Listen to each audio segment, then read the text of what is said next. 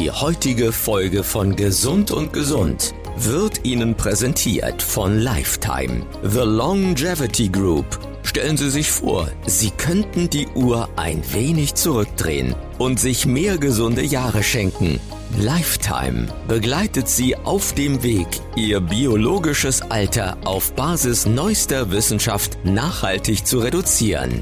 Entdecken Sie mehr auf lifetime-group.com. Gesund und gesund. Länger leben.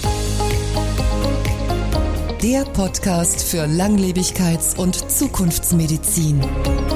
Mit Professor Dr. Volker Limroth und Dr. Gerd Würz.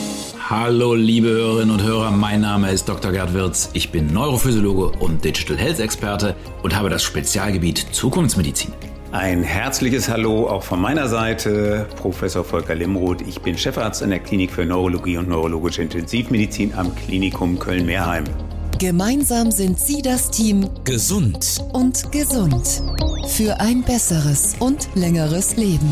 Auch im neuen Jahr ist unser Anspruch besser leben und länger leben und diese Folge passt wie keine zweite zu unserem Motto. Denn um Sie nur schon mal neugierig zu machen, es wird um ein Thema gehen, das in die Rubrik fällt. Das sagt man immer so, aber stimmt das überhaupt? In Gesund und Gesund erfahren Sie heute die Antwort und welche Kraft wir aus Pflanzen schöpfen können. Außerdem spannende Innovationen in der Medizin, die Sie neugierig machen sollen auf das, was die Zukunft wohl bringen wird. Was können wir gegen Viruserkrankungen tun? Was taugt die Wunderpille gegen das Altern? Mit den Themen haben wir uns in unserem Podcast schon im letzten Jahr beschäftigt. Nun lüften wir auch das Geheimnis. In unserer heutigen Folge sprechen wir über unter anderem Rotwein und die sogenannten sekundären Pflanzenstoffe. Und natürlich klären wir, ob der Rotwein, wie so oft behauptet wird, tatsächlich eine positive Wirkung auf unsere Gesundheit hat. Also ich kenne Menge Leute, die hartnäckig daran glauben. Nach dem Motto, ein Glas Rotwein am Tag ist gut fürs Herz. Die Frage ist, wie groß das Glas ist, ne? Und ob sie recht haben oder nicht, das erzählen wir Ihnen gleich. Und natürlich geht es dabei nicht nur um Rotwein, sondern auch um andere Genussmittel, denen man nachsagt, dass sie uns fit machen oder fit halten. Und bevor wir einen näheren Blick auf unser neues feuchtfröhliches Thema werfen, wollen wir uns aber noch ganz kurz mit einer Zuhörerfrage beschäftigen, die uns erreicht hat. Und wenn auch Sie eine Frage an uns haben, dann schreiben Sie uns einfach. Heute eine Frage für dich, lieber Volker, die zum Thema Schlaf gehört. Schlaf ist ein Thema, das hat Sie, liebe Hörerinnen und Hörer, besonders beschäftigt. Und einige haben uns geschrieben, dass sie momentan sehr müde sind. Dezember, Januar. Sogar wenn sie eigentlich gut geschlafen haben. Liegt das an der Jahreszeit? Oder müssen sich Hörerinnen und Hörer Sorgen machen, wenn sie sich nicht ausgeschlafen fühlen um diese Jahreszeit?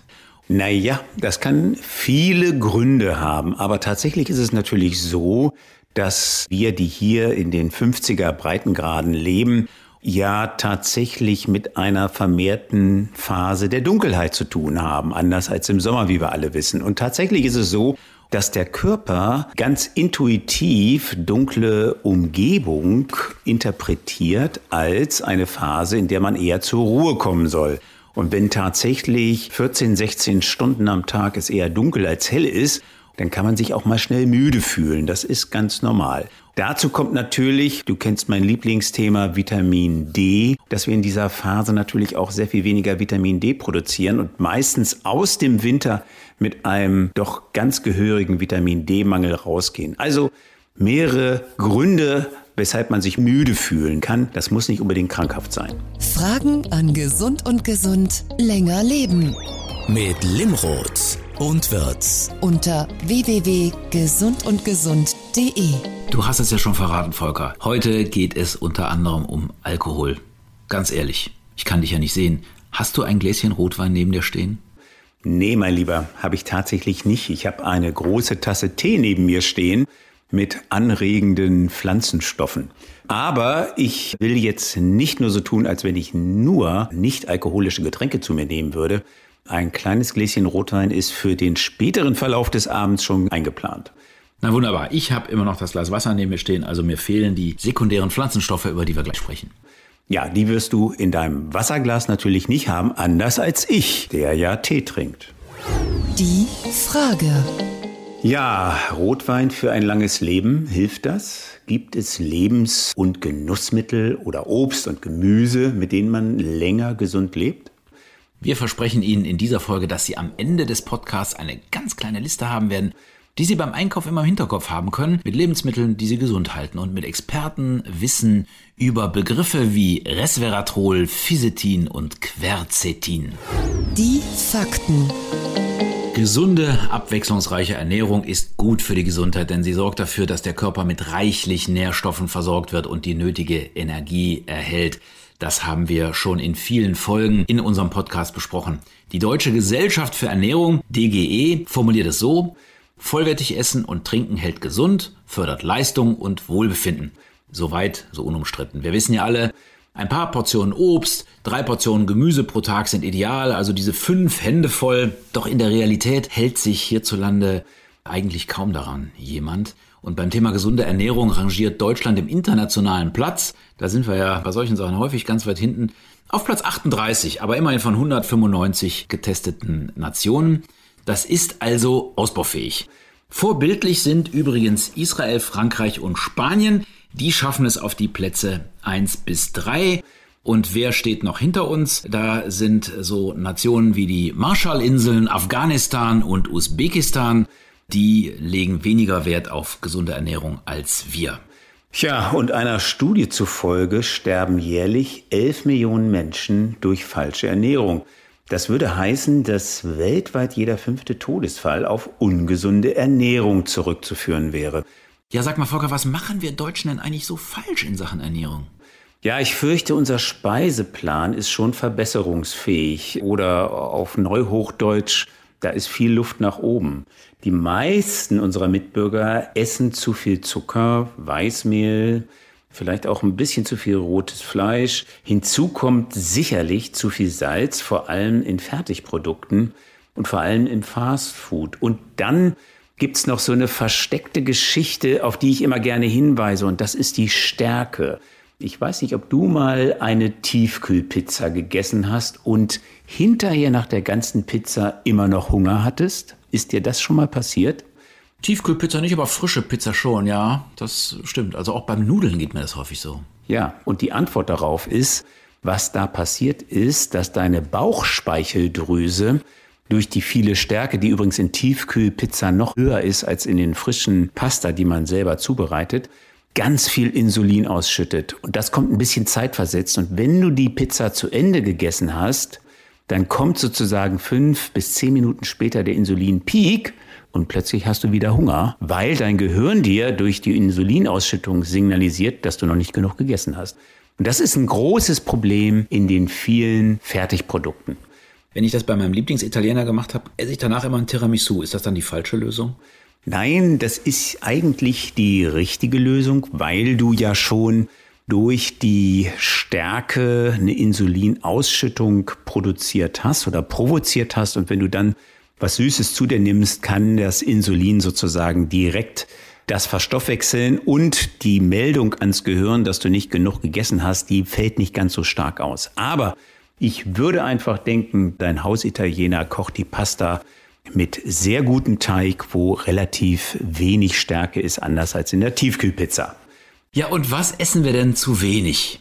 Ja, ich fürchte, wir essen zu wenig Dinge wie Nüsse, Samen, Obst, Gemüse, Omega-3-Fettsäuren, Ballaststoffe, Vollkornprodukte. Und letzteres ist in Deutschland wahrscheinlich das größte Ernährungsdefizit. Ich habe ja immer gedacht, so ein frisches Brot ist eigentlich eine ganz gesunde Sache, aber kürzlich gelesen, das stimmt gar nicht immer, ne? Ja, das ist auch so ein Punkt, wo der Teufel im Detail steckt. Denn tatsächlich werden Backwaren sogar mit Zuckerrübensirup dunkel gefärbt, damit sie wie Vollkorn aussehen. Und wer wirklich etwas Gesundes zu sich nehmen will, der kauft besser Vollkornbrot, denn dieser Begriff ist in Deutschland tatsächlich geschützt und darf nur verwendet werden, wenn wirklich das ganze Korn verarbeitet wurde. Und in den Keimlingen und der Schale sind eben wichtige Mineralstoffe und Vitamine enthalten. Und deswegen rate ich auch von dem sogenannten Dreikornbrot ab. Und wer Lust und Zeit hat, der backt sich mal sein Brot mit den klassischen Zutaten selber. Und weiß dann wirklich, was drin ist und vor allen Dingen, wie auch der typische Geschmack zustande kommt und merkt dann vielleicht den Unterschied viel besser, wenn es eben Zutaten sind wie Zucker, Rübensirup, die da eigentlich gar nicht reingehören. Deswegen kommen wir jetzt zu den gesunden Sachen. Ich habe mich natürlich auf unsere Folge vorbereitet und habe dann ganz viel über eine dieser Substanzen, dieser Pflanzenstoffe gelesen, der so einen komischen Namen hat. Fisetin, also mit F geschrieben. Der Kölner sagt ja bei Fies, eigentlich hat er immer so die Assoziation, das ist nichts Schönes. Deswegen habe ich gedacht, über diesen Stoff muss ich mich informieren. Und der ist aber ganz viel in vielen Früchten drin, in Äpfeln, in Kakis, Trauben, Gurken, Erdbeeren, auch Zwiebeln. Und man sagt diesem Stoff nach, dass er eine positive Wirkung auf das Langzeitgedächtnis hat und auf die Langlebigkeit. Und da kannst du dir vorstellen, da habe ich erstmal ganz, ganz viele Kakis gekauft. Ja, das war sicher eine gute Idee. Ich liebe die im Übrigen auch ziemlich. Die können auch schon richtig süß schmecken, fast wie Marillen und sie enthalten eben viel Vitamin B, reichlich Beta-Carotin, das ja gut für Augen und Nerven ist und Vitamin C, das die Abwehrkräfte stärkt. Aber das Physitin ist tatsächlich auch wissenschaftlich inzwischen ziemlich gut an Tiermodellen untersucht. Der Vorteil ist, dass ich durch so viele Kakis gar keinen Hunger mehr auf Fleisch hatte und dadurch auch mein Fleischkonsum noch ein bisschen runtergegangen ist. Aber ich finde es wirklich schlimm, was Ernährungsexperten so über das Fleisch sagen. Das wird so runtergemacht. Früher war das für mich immer so eine tolle Proteinquelle, aber gerade Wurst wird ja von Experten richtig abgestraft im Moment. Was sagst du dazu? Naja, auch da kommt es wieder drauf an, wie die Wurst gemacht ist. Tatsächlich ist es so, dass Wurst natürlich ein bisschen auch ein Produkt ist, in das reinkommt, ich sag mal in Anführungsstrichen, was in einer Schlachterei, Metzgerei so übrig geblieben ist. Insbesondere viel tierisches Fett und Dinge, die man vielleicht sonst nicht so verkaufen kann. Dann kommen viele Gewürze rein und der ganze Kram schmeckt dann eben doch gut. Ich bin auch nicht ganz frei davon, ab und zu mal ein Stück Salami zu essen. Das gebe ich auch unumwunden zu, auch wenn der Salzgehalt meist ziemlich hoch ist.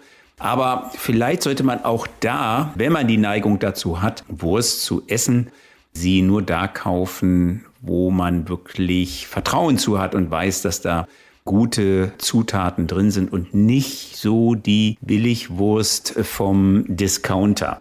Davon zu trennen, denke ich, sind aber tatsächlich gute Fleischarten, Schinken, die lange abgehangen sind und so weiter, wo man wirklich weiß, das ist gutes Rindfleisch oder gutes Schweinefleisch gewesen. Wie viel darf man davon essen pro Tag? So, was würdest du empfehlen? Ich würde es relativ niedrig halten, je nachdem, wie der Salzgehalt ist. Wenn das ein, zwei, drei Scheiben sind, ist das in Ordnung. Aber ich würde es vielleicht immer so ein bisschen als was Besonderes für die Woche oder vielleicht auch für den einen oder anderen Tag aufbewahren. Also so, das Samstagfrühstück mit ein bisschen Salami, da würdest du sagen, das geht. Die Menge macht es halt, ne? Und ja, bei verarbeitendem Fleisch und auch Wurst sollte man vielleicht nicht mehr als zwei Gramm pro Tag konsumieren, wenn du das sozusagen auf den Punkt bringen möchtest. Zwei Gramm, das ist ja nicht mal ein Teelöffel voll. Ja, das ist so. Das heißt auch, du solltest dich davon nicht grundsätzlich ernähren oder das überwiegend machen, ja. Sonst kriegst du irgendwann die Quittung. Aber ich sage ja bewusst zwei Gramm pro Tag, ob du das dann auf jeden Tag verteilst oder dann eben am Samstag oder Sonntag beim Frühstück fünf oder sechs davon nimmst, ist auch in Ordnung. Liebe Zuhörerinnen und Zuhörer, am Wochenende sechs Teelöffel voll Salami. Das ist mal ein klares Maß. Wenn Sie jemand fragt, woher Sie das haben, sagen Sie, Professor Limroth hat Ihnen gesagt, Sie sollen sechs Teelöffel Wurst am Wochenende essen. Dürfen wir das Sollen gegen ein Können austauschen, dann darf es auch von Professor Limroth sein. okay. was wäre denn für dich die Alternative zu Wurst, Schnitzel und sonst was? Also ich glaube, da gibt es wirklich viele, viele Alternativen und ich bin wirklich kein Vegetarier, schon gar kein Veganer. Ich esse auch gerne Fleisch. Aber wir haben es ja eben schon gesagt, eben in Maßen und dann eben auch Fleisch, von dem ich weiß, wo es tatsächlich herkommt. Man muss da nicht komplett drauf verzichten. Aber wozu ich meinen Patienten natürlich auch immer rate, ist der Verzehr von mehr Leguminosen und den eben deutlich hochzuschrauben. Leguminosen, das musst du uns jetzt mal erklären. Was sind Leguminosen? Das finde ich einen tollen Begriff für Hülsenfrüchte wie Erbsen, Bohnen, Linsen oder auch Soja. Und sie helfen dabei, Herz-Kreislauf-Krankheiten, insbesondere eben auch Diabetes Typ 2 und Bluthochdruck vorzubeugen. Weil sie eben wenig Fett enthalten, aber eben dafür doppelt so viel Protein wie beispielsweise Weizen enthalten. Und im Übrigen gehören auch die Kichererbsen dazu. Und das erklärt vielleicht auch, warum man sich zum Beispiel in Israel besonders gesund ernährt. Und wir haben ja gerade von deiner Statistik gelernt, dass Israel inzwischen auf Platz eins der weltgesündesten Ernährung steht. Stichwort Hummus. Die Vision. Ich habe ganz aufmerksam zugehört, Volker. Du hast ja schon so viel Schlaues gesagt in dieser Folge. Und bevor wir jetzt zu der wichtigen Frage mit dem Rotwein kommen, das haben wir ja natürlich nicht vergessen, will ich auch mal was Schlaues sagen. Quizfrage an dich. Was ist das gesündeste Lebensmittel der Welt? So. Donnerwetter, jetzt erwischst du mich. Ich würde vielleicht sagen, die Weintraube, wenn sie nicht vergoren ist. Oder vielleicht die Olive. Ja, knapp daneben. Es ist die Brunnenkresse. Das hat eine aktuelle Studie an der William Patterson Universität in New Jersey ergeben. Und das ist doch wirklich überraschend, oder? Ich esse es wirklich manchmal ganz gerne, weil es so, so einen säuerlich nussigen Geschmack hat, ne? Diese dicken, fleischigen, dunkelgrünen Blätter.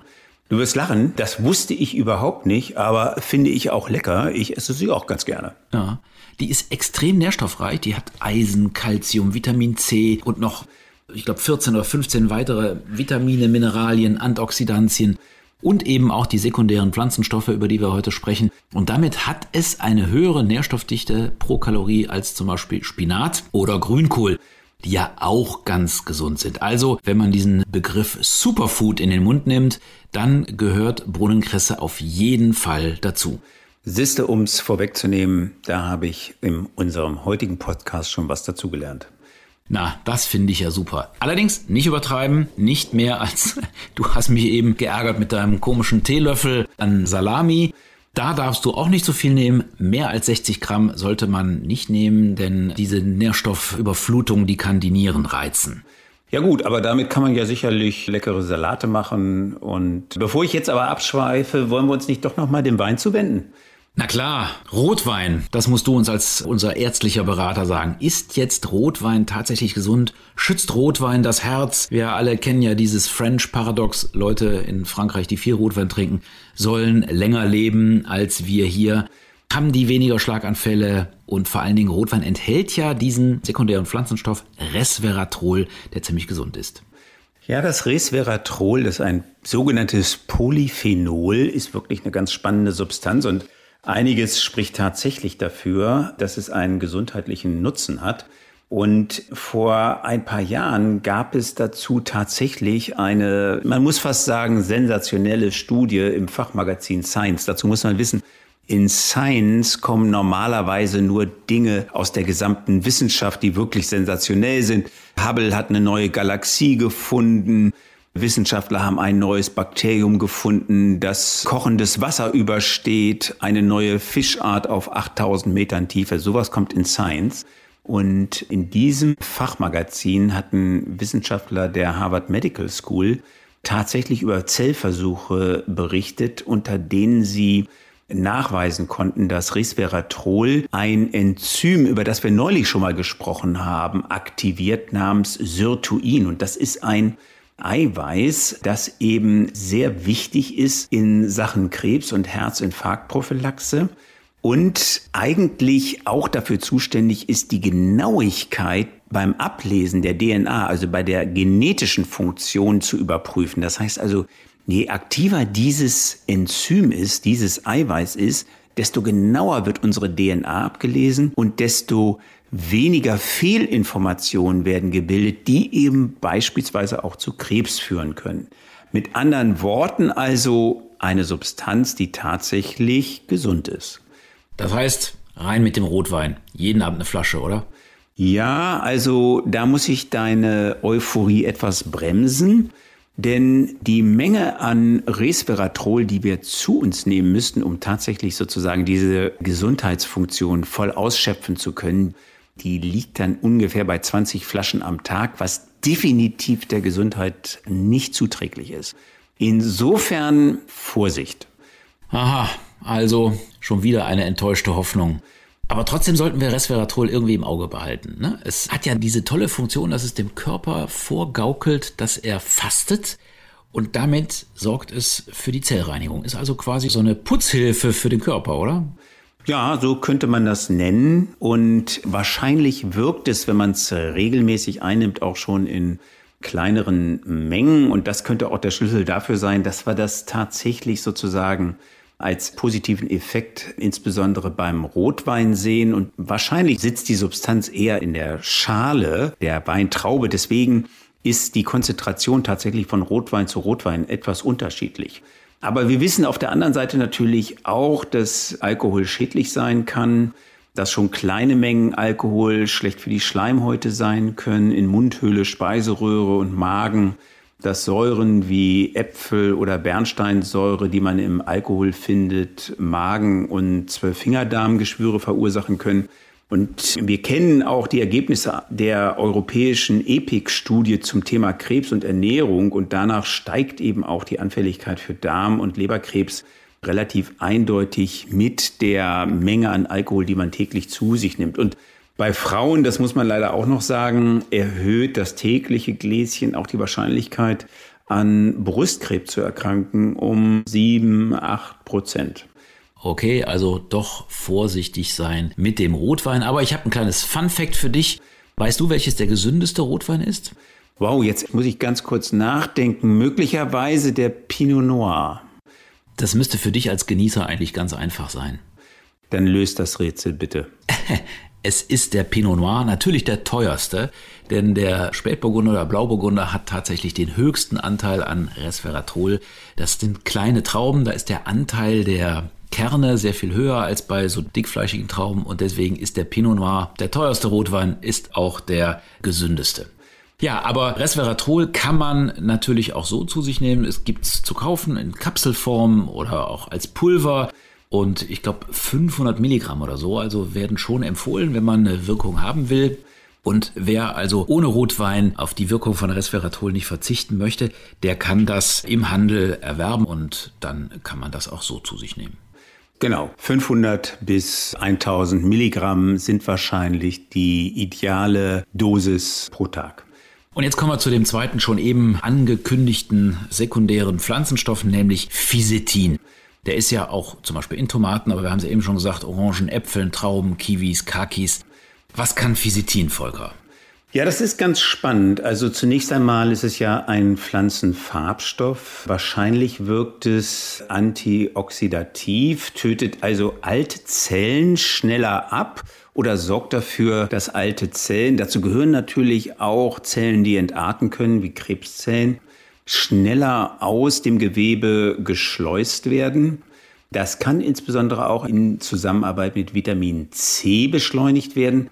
Und es senkt die Entzündungsrate. Es wirkt, wie wir sagen, antiinflammatorisch. Davon profitieren beispielsweise Menschen mit Rheuma. Und das ist ein Effekt, der ist tatsächlich in Tierversuchen relativ gut dokumentiert. Und das war auch ein Teil dieses Artikels in dem Fachmagazin Science vor vielen Jahren, die den inzwischen sehr berühmten David Sinclair ebenso berühmt gemacht haben, wie er heute ist. Und die sogenannten seneszenten Zellen oder man nennt die in der Umgangssprache auch Zombiezellen. Das sind ja Zellen, die im Körper herumschwirren, die keine richtige Funktion mehr haben, die so halb kaputt sind aber immer noch Schaden anrichten können. Und diese Zombiezellen, die werden durch Physizin zerstört und deswegen ist das ja auch irgendwie logisch, dass das eine große Rolle bei dem Thema Langlebigkeit spielen könnte. Ganz genau. Diese alten Zellen werden schneller, wie wir eben schon besprochen haben, aus dem Gewebe rausgeschleust und werden schneller entsorgt.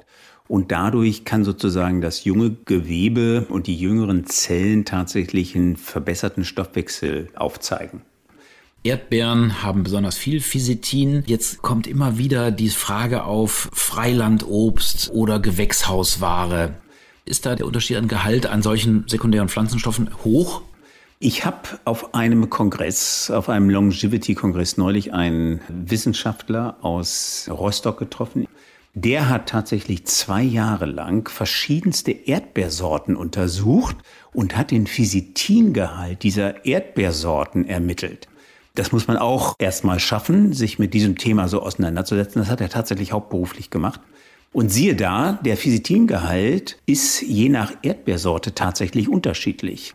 Und jetzt nicht, weil wir ökologisch so angehaucht sind, war es tatsächlich so, dass die Erdbeeren mit, ich sage jetzt mal in Anführungsstrichen, echter Sonneneinstrahlung und UV-Bestrahlung einen höheren Physitingehalt aufwiesen als die, die sozusagen in Gewächshäusern unter künstlichem Licht gezüchtet wurden. Es gibt allerdings auch zwei Varianten von Erdbeeren, die kaum Physitin produzieren. Die sind aber in der Regel nicht im Handel. Hochinteressant. Also das Beste ist im Frühjahr Erdbeeren selber pflücken. Da gibt's ja diese selber Pflückfelder. Dann weißt du eben, welche Erdbeeren du da erntest und dass die garantiert nicht aus dem Treibhaus kommen. Genau, das ist das Ideale. So, wer keine Erdbeeren hat, kann sicherlich auch zu anderen Früchten greifen oder eben auch Pulver kaufen. Auch Fisetin gibt's als Pulver. Und da kommt mein besserwisser Hinweis. Fisetin ist so ein Pflanzenstoff, den man mit Öl einnehmen sollte. Ne? Ich nehme das selber auch. Und ich tue immer einen Tropfen oder zwei Walnussöl oder so dazu, weil es dann besser vom Körper aufgenommen wird. Ja, ich habe ja eben schon erwähnt, das Physitin wie auch das Quercetin, über das wir ja auch gleich noch sprechen werden, ist ein Polyphenol und die Polyphenole haben eine dumme Eigenschaft, sie sind kaum wasserlöslich. Das ist also ein Strukturmolekül, das nicht hydrophob ist. Das heißt also, du kannst es eher in Ölen löslich machen und damit tatsächlich die Aufnehmbarkeit im Darm fördern. Insofern ist das eine gute Idee, die du da hast und damit machst du es tatsächlich sehr gut resorbierbar. Quercetin ist auch so ein pflanzlicher Stoff, dem eine Wirkung auf das Immunsystem nachgesagt wird. Was bewirkt denn Quercetin? Ja, also das Quercetin ist auch ein Polyphenol, auch schlecht wasserlöslich, aber wirkt etwas anders. Und wir wissen, dass es inzwischen den Blutzuckerspiegel wirklich sehr gut senken kann. Es ist auch blutdrucksenkend. Mit dem Senken des Blutzuckers wird in der Regel auch noch das Cholesterin abgesenkt. Und auch das Quercetin hat die Eigenschaft, dass es antiproliferativ ist. Das heißt, es hemmt das Wachstum von bestimmten Tumorzellen und ist auch noch sozusagen schlecht verträglich für Bakterien und reduziert deren, wir sagen, Proliferationsfähigkeit, also deren Vermehrungsfähigkeit. Was muss ich denn alles an natürlichen Lebensmitteln essen, um viel Quercetin aufzunehmen?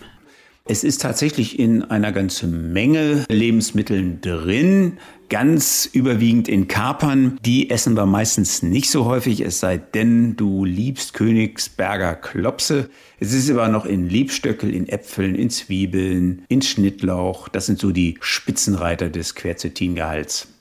Und auch hier wieder Pulver ist auch, glaube ich, gar nicht so teuer, kann man kaufen. Und dann würde man das wie das Fisetin auch mit so einem Löffelchen Öl nehmen, ne? oder? Genau. Also wie gesagt, Polyphenole, schlecht wasserlöslich, aber sehr gut löslich in Ölen. Die Resorptionsfähigkeit, die Aufnahmefähigkeit im Körper wird dadurch deutlich verbessert.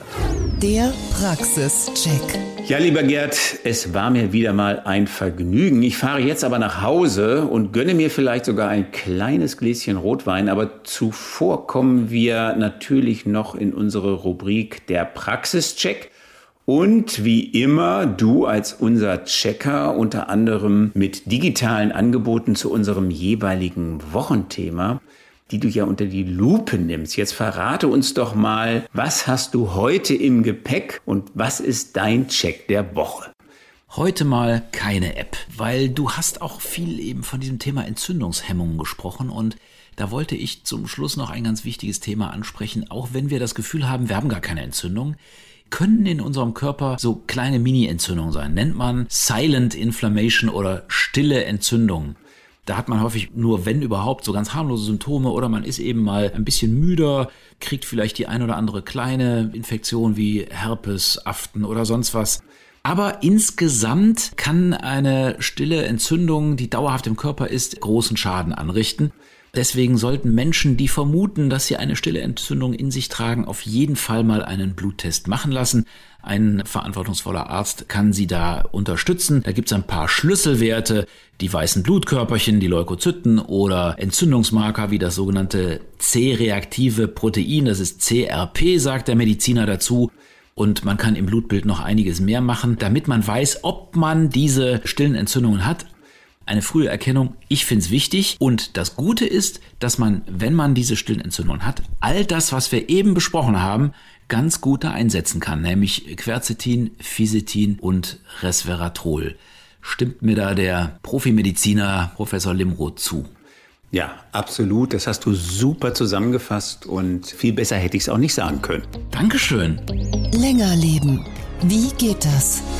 In dieser Rubrik gibt Ihnen Volker einen ganz besonderen Rat, der eng mit der heutigen Frage zusammenhängt. Wieder unsere Privatsprechstunde mit Professor Volker Limroth. Welche Lebensmittel sollte ich essen, wenn ich richtig gesund und lange leben möchte? Naja, wir haben ja jetzt schon einiges gelernt und zum Schluss noch ein Rat. Essen Sie mindestens 400 Gramm Gemüse und 250 Gramm Obst am Tag und meiden Sie Fertigprodukte. Wir haben ja vorhin schon über die Stärke gesprochen. Besonders grünes Gemüse, also Zucchini, Paprika, gut, die können auch mal rot und gelb sein. Brokkoli, Würsing und Salat enthalten zahlreiche Vitamine und Mineralstoffe und die notwendig sind für unsere Gesundheit. Der enthaltene Schwefel soll mit einer entgiftenden Wirkung belastende Stoffe aus dem Körper raustransportieren und Alkohol in Form von Rotwein in kleinen Mengen trägt auch zur Gesundheit bei. Das Debriefing. Ja, lieber Gerd, und was hast du heute gelernt? Ja, dass ich meinen Rotweinkonsum einschränken sollte. Nein, im Ernst. Also diese vielen sekundären Pflanzenstoffe, dass die so einen Einfluss auf die Gesundheit haben können, das hat mich schon auch sehr, sehr überrascht. Und ich werde noch mehr als bisher auf diese drei Substanzen achten, Quercetin, Resveratrol und Fisetin. Ich habe das Gefühl, das sind so Langlebigkeitsbooster, die man aufnehmen kann, ohne dass man jetzt über Medikamente nachdenken muss, sondern die man entweder über die Lebensmittel aufnehmen kann oder vielleicht sogar mit einem Pülverchen unbedenklich die Konzentration einfach noch ein bisschen steigern kann. Konntest du auch was mitnehmen, Volker?